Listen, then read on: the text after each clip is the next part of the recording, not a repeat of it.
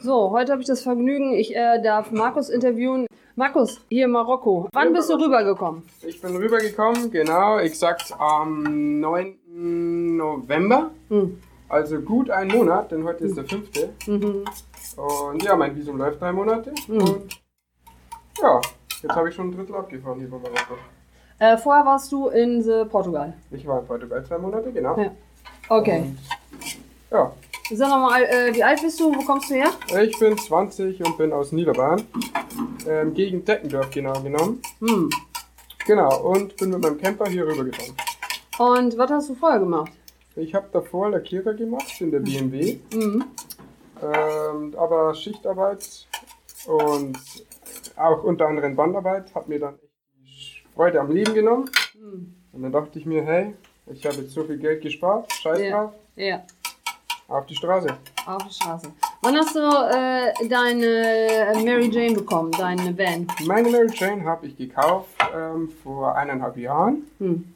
Ja, und da habe ich schon Drink is, eigentlich ah, thank you. is hot. ähm, jeden, also jeden Urlaub war ich in ein anderes Land. Ich habe eigentlich schon komplett Europa so weit abgefahren, bis auf den Balkanstaaten. Hm. Und ja, jetzt dachte ich mir, jetzt ist mal Afrika dran hier.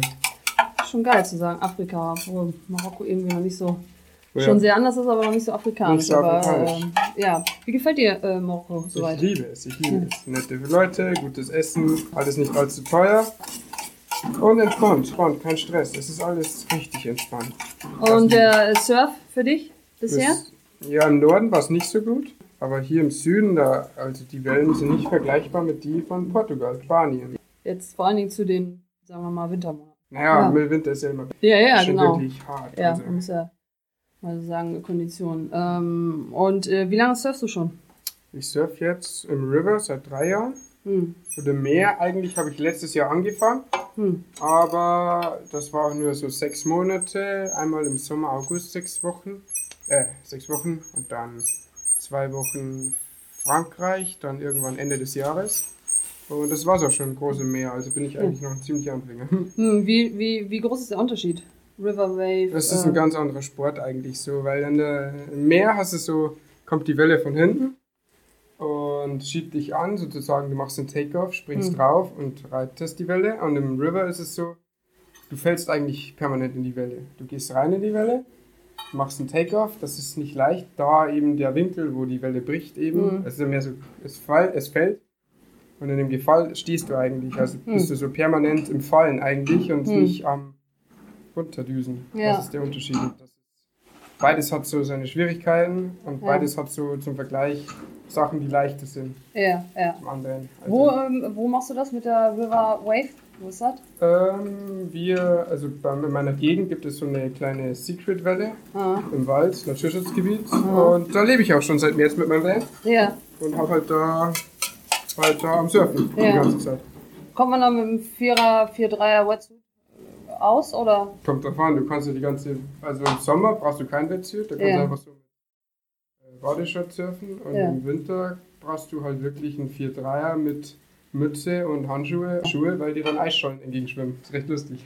Boah. Okay. Hier im äh, Surfing in Home. Erzähl doch noch mal kurz, wie du hier gelandet bist. Ganz witzige Geschichte. Ja, ich bin von CDKOK weg. Dachte mir, so fahre ich hierher. Ähm, Richtung im Swan, ne? im, Richtung im Swan. Erst wollte ich einen anderen Spot anfahren. Aber da eine eingestürzte Brücke war, muss ich den Weg zurückfahren und dachte, was fahre fahr ich gleich zum übernächsten Spot? Das war dann in Swan. Hm. Dann stand ich da so um halb zehn am Stoppschild vom Eingang von dem Dorf. Schau gerade auf dem Handy, sehe ich den Parkplatz. Und dann kommen die Jungs schon vorbei und fragten mich, ob ich einen, Park, äh, einen Platz zum Schlafen brauche, einen Parkplatz. Ja. Und so kam ich hierher. Ja, die Jungs sind äh, Freunde von Paula und der Freund von Paula, der auch äh, Kite-Lehrer ist in Essuera. Und ja, wenn ihr da mal Kontakte braucht bezüglich Kite, ähm, kann ich euch geben.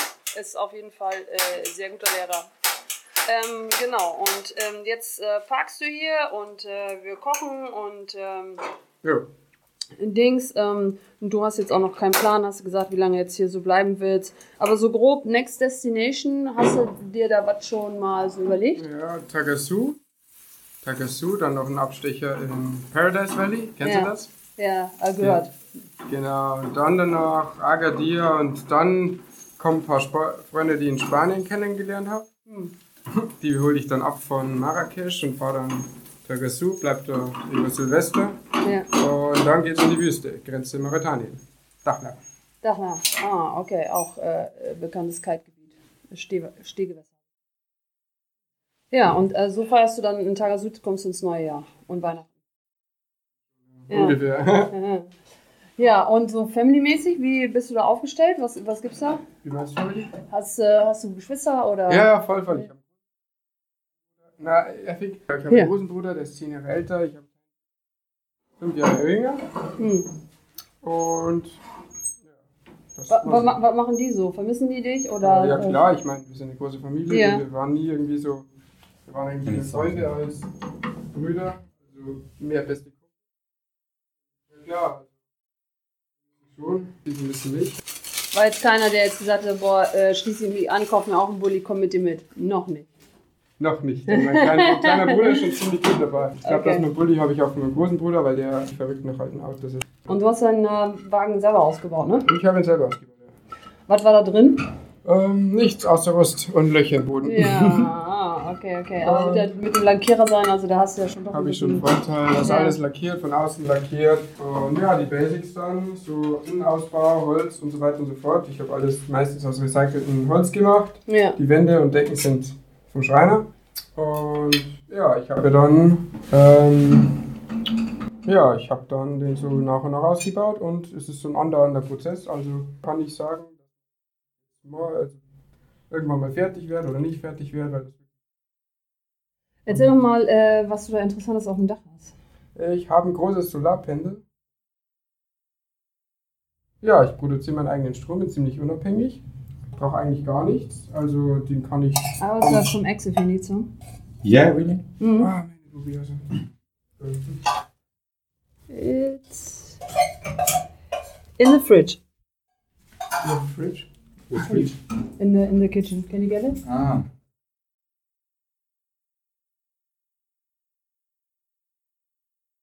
Ja, äh, wo waren wir stehen geblieben?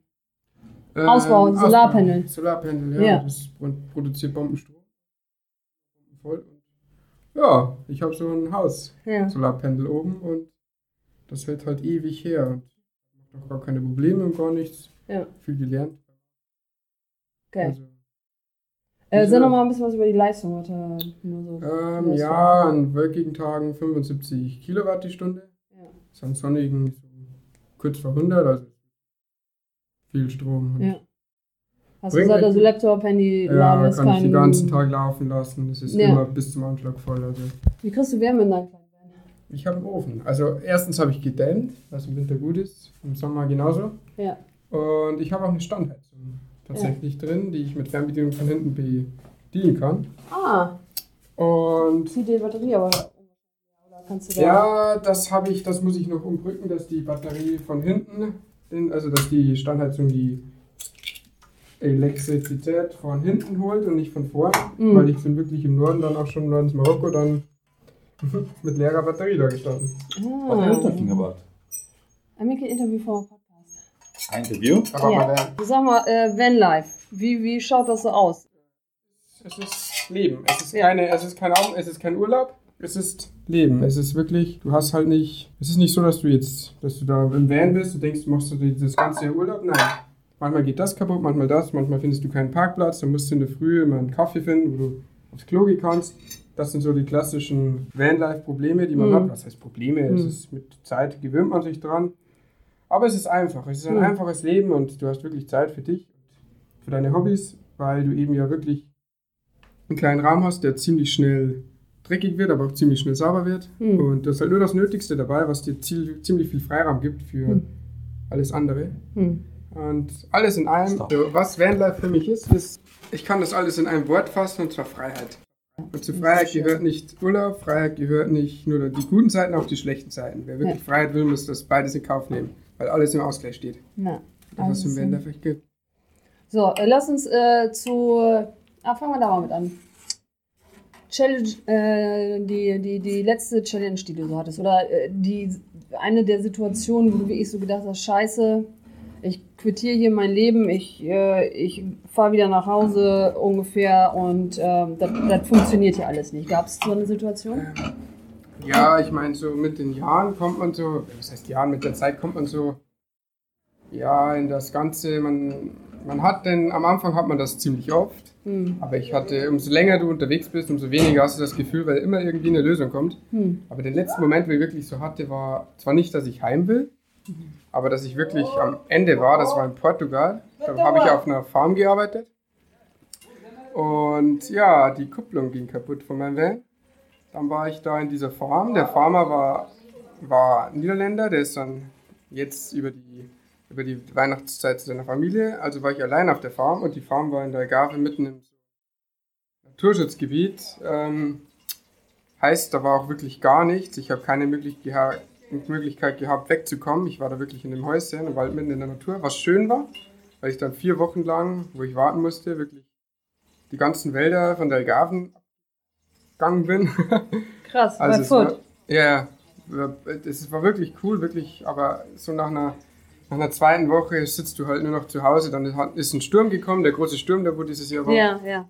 Und da sind dann Bäume umgefallen, mitten in der Nacht hat es die Tür aufgehauen, weil der Wind sich gedreht hat, alles ist rumgeflattert. Dann bist du halt wirklich gefangen da in den kleinen Häuschen und du hast halt auch nichts dabei, weil dein Van in der Garage ist. Dann musst du halt wirklich den ganzen Tag, du stehst auf und wartest bis dunkel wird, du wieder schlafen Aber kannst. Strom hat sie. Strom hatte ich ja. Okay. Aber es war schon wirklich eine harte Zeit. Internet?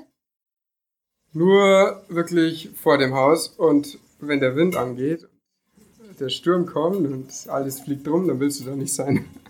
What the fuck? Also es war schon wirklich eine harte Ja. Zeit. Und das, das, was auch störend war, war, das Häuschen hatte einen Kamin und in den Kamin war so ein, so ein komisches drehendes Ding für die Vögel drauf, dass da Hm. keiner nistet. Und das Problem war, mit dem Wind hat das Ding quietschen angefangen. Und mit dem Schall von dem, vom Ofen war das die ganze Nacht ein Geschrei, also es war wirklich spooky. Unheimlich, nervtötend. Voll. Schlafraubend. raubend. Ah, das war wirklich der Moment, wo ich wirklich schon fast schon verrückt würde, wenn du, wenn man überlebt, so vier Wochen mit keinem Menschen geredet. Das ist schon echt eine lange Zeit. Castaway? Wie Passana im Wald in der Algarve. Aber dann bekam ich irgendwann einmal so die ähm, so eine SMS von den Portugiesen, ja, es wird morgen fertig. Am nächsten Tag hieß es, es wird morgen fertig. Am nächsten Tag hieß es, es wird morgen fertig. Das war nach der dritten Woche. Ich wartete dann wirklich dann noch eine Woche länger mit Wochenende. Ja, und dann hat das endlich fertig und dann gleich weiter Spanien, Tarifa, die Raus aus der, aus Raus. der Algarve. Ja, die, ich liebe die Algarve immer noch, also Ja. ist echt ein schöner Ort. Ja. Aber erstmal nur für, für diese Zeit einfach mal weg. Ja. Einfach mal kurz entfliehen Ja. und ja, dann war ich auch schon, bin ich dann zügig, eine Woche war ich noch in Spanien ein bisschen surfen. Und ja, dann habe ich auch schon das Ticket gekauft und bin rüber nach Marokko. Dann soll mal das Ticket für die Überfahrt mit dem Van, was hast du gekauft? Ähm, vor Ort im Internet findet, findet man das für ein Drittel vom Preis, aber ja, es ist ein bisschen stressig, Internetbanking, dann irgendwo im Süden Spaniens und dann Hm. Ja, da war ein bisschen stressig und ja, außerdem wollte ich auch irgendwas in der Hand haben, falls wirklich mal Ja. was wäre, was Ja. auch so war, weil eben der Ding gecancelt wurde. Ja. Oh. Sind hier gerade am Kochen, also falls ihr Bratgeräusche hört, dem ist so. Gefüllt, äh, was Israelisches, gefüllte Paprika äh, und gefüllte Tomate mit einem Eigemisch. Äh, siehe Instagram. ähm, wenn wir nochmal zurück in die Algarve-Zeit im Wald. Was hast du daraus gelernt aus vier Wochen Ähm, Hütte? Dass man Menschen und Konversationen und soziale Kontakte wirklich pflegen muss und wertschätzen muss und dass ich ein Psychopath bin, In welcher Form hat sich das geäußert? äh, indem ich echt verrückt wurde. Ich habe dann wirklich, ja, ich habe da auch ein bisschen noch was geraucht zwischendurch, um den Tag so zu vertreiben, aber wenn du halt wirklich eine lange Zeit nur mit dir selbst bist, dann fangst du an, Selbstgespräche zu führen. Ja. Und B, fragst du dich dann immer mehr, wie verrückt du eigentlich bist. Ja. Also es war schon echt eine interessante Zeit. Also, ich meine, verrückt werden, aber ähm, gibt ja diverse Studien, die halt zeigen, was ein Mensch wirklich zum Leben braucht. Und das sind halt soziale Kontakte. Ja, und das, das war halt schon immer so und Mhm. Das äh, macht den Menschen ja selbst aus. Die, die, die Art der, und die Qualität der Beziehung, die man führt. Und auch wenn du dann irgendwann mal alleine in der Kiste liegst, da fragst du dich ja auch nicht mehr, äh, oh, habe ich noch genug Hosen im Schrank oder Oh, oh, mein ja. Ferrari im Schuppen, sondern dann denkst du an all die Leute so, war schon geil. Die Leute so. und die Zeit, ja. Ja. Aber ja, es ist, ist also ich würde sagen, das ist also I'm pretty impressed. Also das, das ist bestimmt eine Grenzerfahrung. Also ich, ich glaube, Mhm. ich wäre schon nach drei Tagen, hätte ich, hätte ich mich schon an die Straße gestellt und gesagt, bitte nimm mich mit, aber hier bleibe ich nicht alleine so. Ah, ja. Ich meine, vielleicht zehn Tage. Aber dann ist es auch wirklich gut, doch. Ja, bei schönem Wetter so durch den Wald marschieren den Ja. ganzen Tag war auch interessant. Da waren halt so, das Lustige war, da waren immer so Erdbeerbäume. Ich weiß nicht, wie die Portugiesen sagen, ich habe auch den Namen vergessen, aber das sind so kleine Hügelchen, die wachsen da überall. Das sind so wilde Beeren, wachsen auf Bäumen und. Bist du sicher, dass wilde Bären sind? Wie meinst du das? Vielleicht war es was anderes. Drogen an kleinen Sträuchern, die aussehen wie Erdbeeren? Nee, nee, die habe ich davor schon geraucht. Aber dann habe ich eben eine Menge gegessen von dem. Ja, habe ich halt übelst im Leber gehabt. Das ist doch gut, dass du allein warst. Ja, das. Boah, da habe ich mich echt komisch gefühlt. Und ähm, next thing, was äh, war eine oder meinetwegen auch drei der witzigsten Geschichten, die du jetzt so im Vanlife so ad hoc äh, sagen würdest, die du erlebt hast, seit du unterwegs bist? Boah, das ist so. Richtig, oh Mann, das ist so andauernd irgendwie so ein Ja. Prozess, weißt du, was ich Ja, meine? Das ist ja, so, ja, ja. Aber was würde jetzt so, was, was fällt dir jetzt so als erstes ein, wenn du sagst, boah, ey, daran kann ich mich noch besonders gut erinnern, aber das war eine der Oh. witzi- witzigen Sachen, die ich immer wieder erzähle, vielleicht. Sachen. Ja. Oder Ja, vielleicht so- noch nicht witzig, aber was intens. Ich weiß nicht, das ist immer so, ich meine, jeden Tag passiert so viel Scheiße. Oh ja. da muss ich. Also, ja, das mit, mit Imswan jetzt, das war lustig. ja. Ja, eine andere Geschichte, wie ich ähm, City Kaoki war. Ja. Da wollte ich gerade so, da führen halt einen Hauptweg. Es ist wie so, ein, wie, so ein, wie so ein rechter Winkel. Und dann führt so ein Google Maps schnellerer Weg über die Steppe. Google Maps lotst mich da über die Steppe, weil es sagt ja halbe Stunde schneller. War es aber nicht. Im Gegenteil, war dann eine Stunde länger. Und dann mitten auf dem Weg fährt hinter mir auch ein Camper. Und ja, dann habe ich auf einmal gemacht, also ich bin über den Stein und dachte so, fuck, jetzt hat's geknallt, jetzt habe ich einen Platten. Bin raus, nachgeschaut, der Deutsche hat mich neben mir angehalten. Jo, was ist los? Ja, ich glaube, ich habe einen Platten und so weiter. Ja. Tja, war aber nicht so. Da sahen wir uns an und sagten so, jo, auch allein unterwegs, ja, auch allein unterwegs. Und dann habe ich mit dem Typen wirklich dann zwei Wochen irgendwie jeden Tag surfen. Aber verstanden. Ja, war, das ist eine der lustigen Geschichten. Ja, nice. Nice, Ja, nice.